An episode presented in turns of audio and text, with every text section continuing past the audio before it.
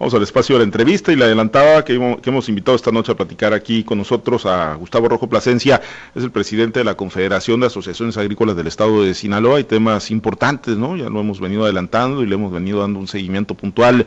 El tema de la sequía, la comercialización del maíz o las diferentes cosechas, esto de Baltasar Hernández y la persecución de la Fiscalía General de la República y, y muchos otros temas, ¿no? El de la mosca del Mediterráneo, la visita a Chiapas ahí de una planta muy importante. Y yo te agradezco mucho, Gustavo, que has aceptado de nueva cuenta la invitación para platicar con nosotros. Buenas noches.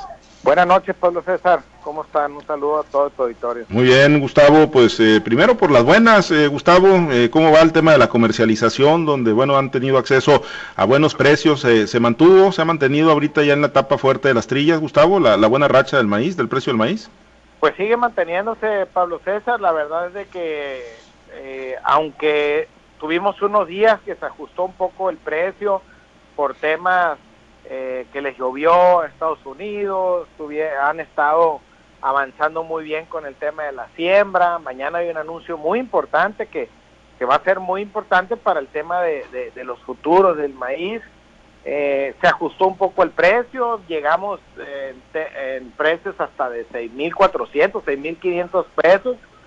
Llegamos otra vez hasta los 5.600 eh, pesos la semana pasada se ajustó para a la baja. Eh, tenemos dos días que se está recuperando el precio. Hoy en día cerró alrededor de 5.900 y tantos pesos. Al final son buenos niveles de precios, precios muy rentables, muy buenos.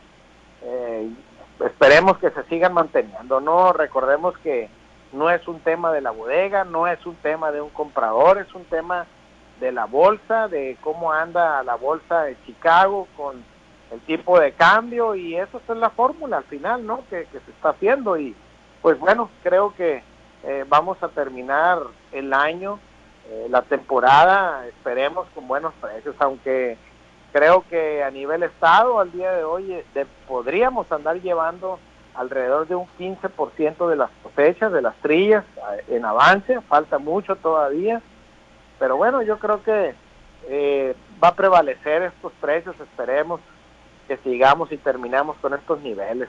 ¿no? Y, protegido el, productor, Gustavo, para aprovechar pues lo máximo que pueda estar dando el mercado al momento de la comercialización, eh, ¿se están respetando los, los contratos, Gustavo, o han surgido algunos contratiempos o problemas en las bodegas? No, Pablo, mira, eh, la verdad es de que ha metido mucho ruido hoy en día el tema del mercado libre, eh, incumpliendo lo poco que llevamos, pues hay un porcentaje de productores que no están cumpliendo con los contratos.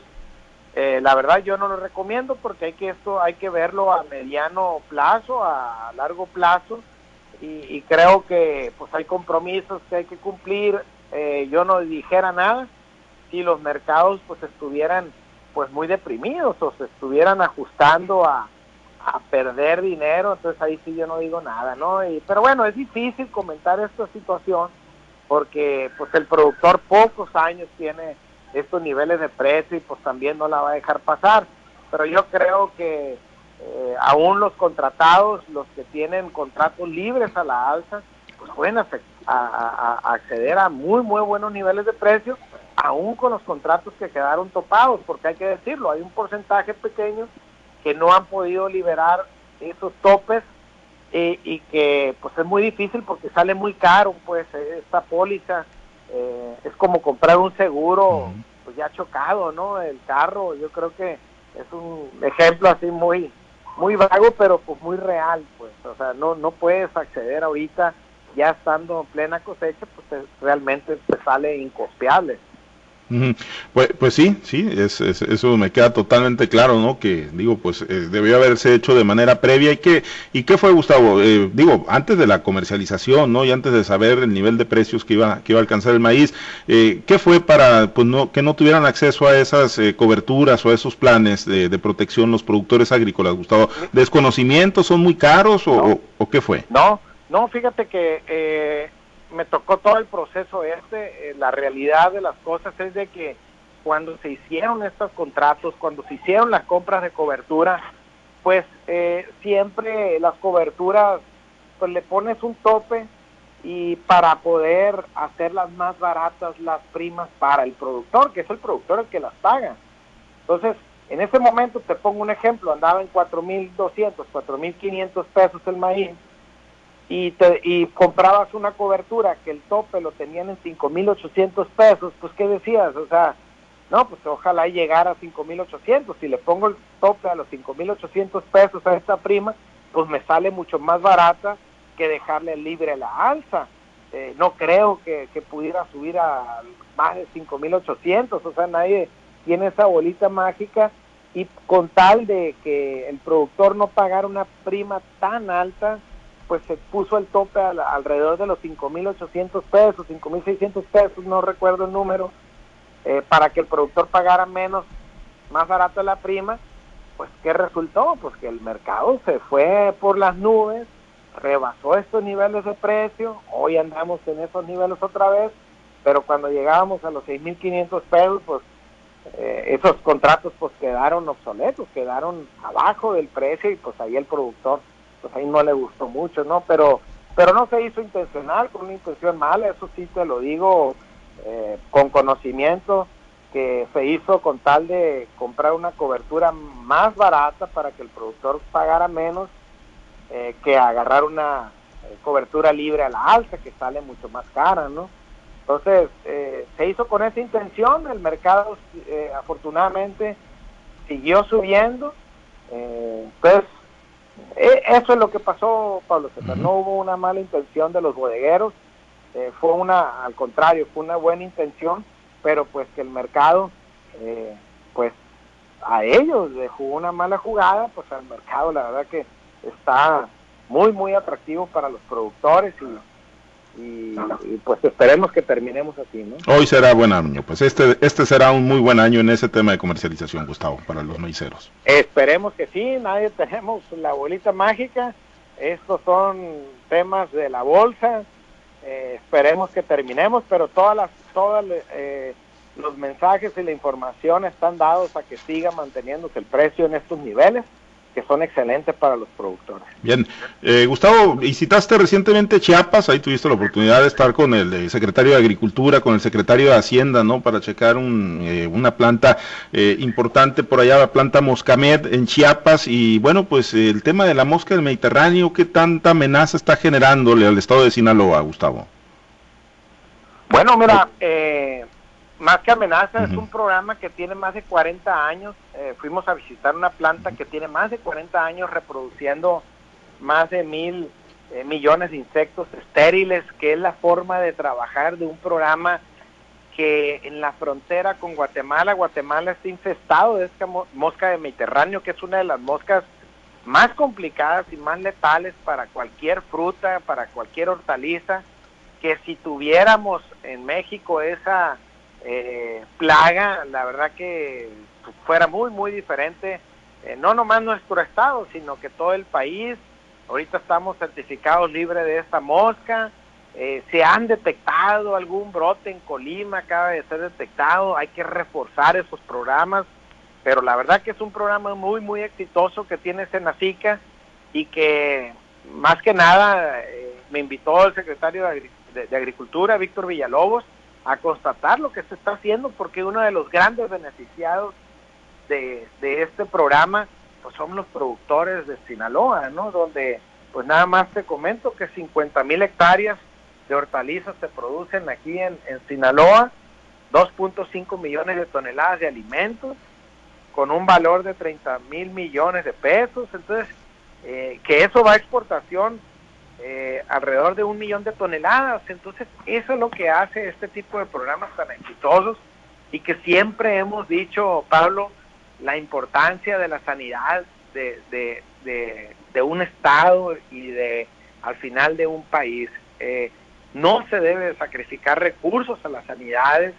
La sanidad es, la llave eh, a la exportación a otros países y creo que se debe de mantener. Eso fue lo que fuimos a constatar eh, el inicio y casi casi la inauguración de una nueva planta que va a producir más del doble de lo que está produciendo, que ya cumplió su vida útil esta planta de más de 40 años, una planta muy moderna que va a producir alrededor de tres veces más de lo que está produciendo esta. Entonces yo creo que esas cosas se deben de reforzar y por eso fue el secretario de Hacienda, ¿no? Para hacerlo que viva, que conozca, antes de hacer una reducción a un presupuesto, que realmente vea lo que pasa, ¿no? Como un programa tan exitoso, Guatemala lleno de esta mosca y México sigue siendo libre de esta plaga, ¿no? Por este exitoso programa que hay en la frontera de Chiapas y Guatemala. ¿Y qué percibiste ahí en el secretario de Hacienda, en el secretario de Agricultura, Víctor Villalobos? Sí, sí hay ese nivel de conciencia, Gustavo, eh, no nada más de ya no seguirle metiendo tijera a esos presupuestos, sino de pues, reponer y retomar algunos de los proyectos que se han venido cancelando. Bueno, mira, tuve la oportunidad de tocar varios temas que tenía pendientes, aprovechando que estaba el de la chequera y pues el secretario de Agricultura, que conoce bien todos los temas. Eh, esperemos que siga avanzando. Eh, creo que se fue muy consciente de la importancia de estos programas, eh, de que no se pudiera reducir. Entonces esperemos que, que, así sea. Se llevó el compromiso que así va a ser. estamos invitados a una inauguración en dos, tres meses, donde va a estar el presidente de la República. Eh, y la verdad que me dio mucho gusto pues estar como representante de los productores de Sinaloa eh, y fui el único invitado representando a todos los productores de aquí por la importancia que tiene este estado en el nivel de exportación y en el nivel de producción de alimentos. La verdad que me siento muy orgulloso por todos los productores de Sinaloa, que se les reconozca y que al final eh, veamos estos beneficios de estos programas eh, muy enfocados a los productores de frutas y hortalizas. Bien, eh, Gustavo, dos temas nada más antes de concluir. Uno, el de la sequía, Gustavo, pues sigue golpeando fuerte, ya están de salida, obviamente, en el ciclo agrícola 2020-2021, pero de cara al 2021-2022 no, no, no pinta nada bien, ¿no? Por los niveles de presas, qué estrategias están explorando y, bueno, pues cómo le van a entrar si la madre naturaleza no, no se porta benévola para llenar las presas, eh, Gustavo. Bueno, mira, hay dos temas que pude tocar con el secretario de Agricultura, eh, ya sea con Víctor Villalobos, eh, secretario de Agricultura Federal, con el secretario de Agricultura del Estado, Giovanni Rosas, hoy en día. Eh, hay dos puntos muy interesantes, Pablo César. Uno es el tema del bombardeo de nubes. Yo creo que el tema del cuidado del agua, el tema del bombardeo de nubes es algo pues que está científicamente comprobado y tenemos que concientizarnos de que tenemos que entrarle a este tema, no para ver los resultados inmediatos como los queremos ver, sino que sea un programa que se sigue estableciendo, que la verdad que si jalamos todos parejo, todos los productores, es un programa que no va a salir muy caro entre todos. Eh, y aproveché la oportunidad que, que tuve con el secretario de Agricultura, porque sé que trae programa el gobierno federal de bombardeo de nubes en otros estados.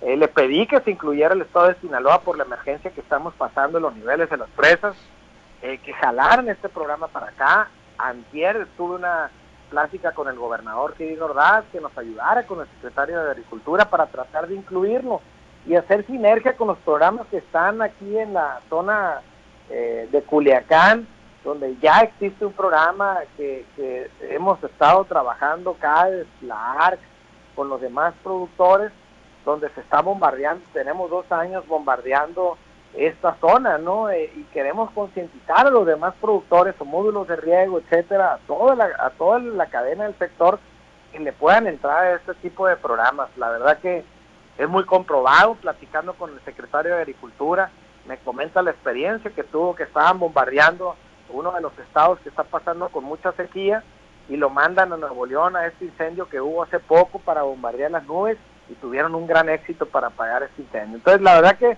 eh, son temas que científicamente están comprobados. Yo creo que es un tema de los que podemos darle para adelante, ¿no?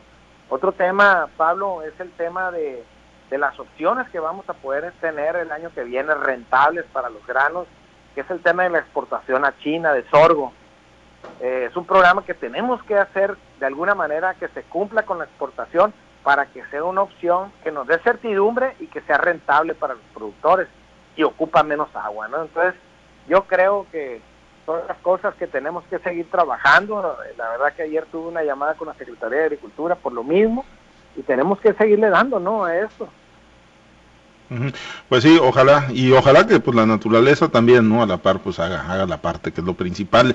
Oye, Gustavo, antes de concluir, eh, pues hoy, hoy acudió ante la Fiscalía General de la República Baltasar Hernández, líder de los productores de trigo por allá en la zona norte.